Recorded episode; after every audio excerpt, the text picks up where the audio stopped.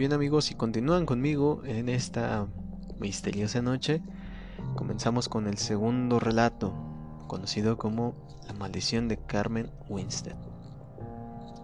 Finalizada la hora del almuerzo escolar, la maestra les comunicó a los alumnos que la junta directiva había planificado un simulacro de incendio en el que todos debían participar. Poco después sonó la alarma y los alumnos salieron para reunirse en el patio. Era un día caluroso, con el cielo despejado y un sol que hacía arder la piel, llenando las frentes de los estudiantes con pequeñas gotas de sudor. La maestra comenzó a leer la lista de nombres. Todos alzaban la mano y decían presente de forma mecánica, consumidos por el aburrimiento. Sin embargo, una chica de un grupo de cinco amigas se fijó en el hecho de que Carmen, una compañera de clase, estaba de pie junto a la alcantarilla, a la que le faltaba la tapa desde hacía semanas, y aún faltaba bastante para que la maestra leyera su nombre. Sus ojos brillaron. Carmen estaba entre las últimas de la larga lista organizada en orden alfabético. ¿Qué pasaría cuando la llamen si caía en la alcantarilla? Carmen está en la alcantarilla. Podrían corear, y entonces todos reirían a carcajadas y la pobre Carmen sería el reír. Quién sabe, Incluso podrían terminar por bautizarla como la chica de la alcantarilla. La oportunidad de romper el aburrimiento y hacer historia era perfecta, así que les comunicó discretamente la idea a sus cuatro amigas y todas empezaron a agaloparse en torno a Carmen, fingiendo trompezar para empujarla y hacerla caer sin que aquello pareciera premeditado. La maniobra fue perfecta. Carmen apenas emitió sonidos de queja mientras la hacían caer y, cuando dijeron su nombre, las cinco chicas empezaron a gritar, ella está en la alcantarilla, ella está en la alcantarilla. Un mar de carcajadas se desató, pero las risas empezaron a silenciarse cuando la maestra se acercó a ver y, antes de que emitiera palabra alguna, se giró y miró a todos con una mueca impregnada de angustia y terror. La situación no inspiraba risa alguna. Carmen había caído de cabeza en el hueco, y al aterrizar su cabeza se había torcido hacia un lado en una posición totalmente imposible. Su cara, casi sin piel después de haberse raspado contra las paredes de la alcantarilla en la caída, y una mueca espantosa, como si hubiera tratado de gritar y no hubiese tenido el tiempo suficiente. La sangre se dispersaba en un charco que se mezclaba con el excremento húmedo y maloliente que impregnaba todo su cuerpo. Las cinco chicas se acercaron a ver, una lágrima asomó tímidamente en la mejilla de la autora de la broma mientras sus ojos atónicos contemplaban como una gorda cucaracha yacía sobre lo que alguna vez fue el rostro de Carmen, moviendo sus antenas como para ver si todo estaba bien. Pero nada estaba bien, y ella y cada una de sus amigas se sintieron como uno de esos repulsivos insectos cuando la policía vino y determinó que Carmen tenía el cuello roto y estaba muerta. Según dijeron, al caer, Carmen se golpeó con las escaleras metálicas, de tal forma que perdió la cara y después se rompió el cuello al estrellarse contra el cemento.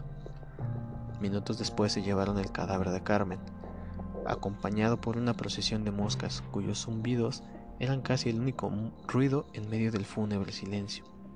Ese día hubo un interrogatorio después de clases. Todos debían ir. En el interrogatorio, las cinco chicas dijeron que fue un accidente y que ellas fueron testigos. La policía les creyó y el caso de Carmen Winstead se cerró. Pero algo más siniestro había comenzado. Meses después, compañeros de clase de la fallecida Carmen empezaron a recibir correos electrónicos que se titulaban La empujaron y afirmaban que a Carmen la habían empujado, que su muerte no era un accidente. También, los correos decían que los culpables debían asumir la responsabilidad del crimen, pues de lo contrario habría terribles consecuencias. La mayoría pensó que los correos eran una farsa elaborada por alguien que quería divertirse causando temor, pero otros no estaban tan seguros. Transcurridos unos pocos días tras la cadena de correos, la chica que dio el plan para ridiculizar a Carmen estaba bañándose cuando de pronto eh, oyó una extraña risa. Cerró el grifo para oír mejor. La risa parecía venir del interior de la ducha. ¿Acaso se estaba volviendo loca? Aterrada, se secó rápidamente, se vistió, se despidió de su madre nerviosamente y se fue a dormir más temprano que de costumbre. Cinco horas después su madre despertó al oír un portazo en la puerta de entrada. Su hija no estaba en la habitación ni en lugar alguno de la casa. Llamó a la policía, pero los agentes poco podían hacer al respecto, ya que no se podía interponer una denuncia en personas desaparecidas hasta que transcurrieran 48 horas. Aún así prometieron a la desconsolada madre patrullar las calles cercanas para buscar a su hija. La búsqueda de familiares y amigos tampoco tuvo éxito y la chica no apareció aquella noche. La mañana siguiente, mientras el conserje del colegio limpiaba las hojas secas del patio, se encontró que la tapa de la alcantarilla, que habían vuelto a colocar después de producirse la trágica muerte de Carmen, había sido levantada y apartada a un lado. Al asomarse descubrió algo realmente escalofriante. Parece que la chica desaparecida la había retirado antes de lanzarse de cabeza por el conducto, y se encontraba en el fondo con el cuello roto y la cara destruida, borrada por los golpes que se había dado al caer y golpearse con las escaleras metálicas de las cloacas. Una muerte idéntica a la que sufrió Carmen. El mismo destino les esperaba a las otras cuatro culpables de la muerte de Carmen. Tras la muerte de las dos primeras, un equipo del ayuntamiento soldó la alcantarilla para que nadie más pudiera abrirla. Sin embargo, eso no pareció impedir a la tercera víctima arrancarla del suelo, algo que requería una fuerza sobrehumana. Por supuesto, esa fue la gota que colmó el vaso y se decidió, se decidió colocar vigilancia las 24 horas del día en ese peligroso punto de encuentro para suicidas. Las dos víctimas restantes murieron de la misma forma, pero el espíritu de Carmen en esta ocasión la siguió hasta alcantarillas cercanas a sus domicilios. La vigilancia podría frustrar sus planes. Una por una cayeron en las alcantarillas, perdiendo el rostro y rompiéndose el cuello todas se habían quedado dormidas antes de su trágica muerte, en ese momento cuando se encontraban más vulnerables.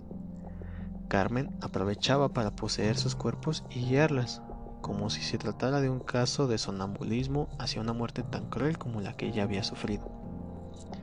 Un destino cruel, porque podían sentir todo lo que ocurría pero no tenían control sobre su cuerpo. Pero la cadena de muertes no se detuvo ahí, ya que posteriormente otros compañeros de clase de Carmen también fueron encontrados muertos en distintas alcantarillas, con el, con el cuello roto y el rostro anulado. Ellos y ellas también se habían dormido antes de aparecer muertos. Resultaba muy inquietante pensar que todos esos otros compañeros muertos no habían creído en los correos electrónicos que afirmaban que Carmen fue empujada. ¿Acaso el espíritu de Carmen se estaba vengando? ¿Podría eso explicar muertes tan extrañas en las que no se entendía cómo diablos los cuerpos habían ido a parar a la alcantarilla sin que nadie advirtiese con claridad el rumbo de las víctimas que las víctimas tomaban antes de ser asesinadas? El espíritu de Carmen Winstead andaba suelto y quien no creyese en ella fue y quien no creyese que ella fue empujada corría el riesgo de ser castigado con una muerte semejante a la de Carmen, muerte que caería sobre él o ella durante las horas de sueño, con un sigilo que solo se rompería al caer por la alcantarilla. Bueno, este es el segundo relato de la noche amigos, espero haya sido de su agrado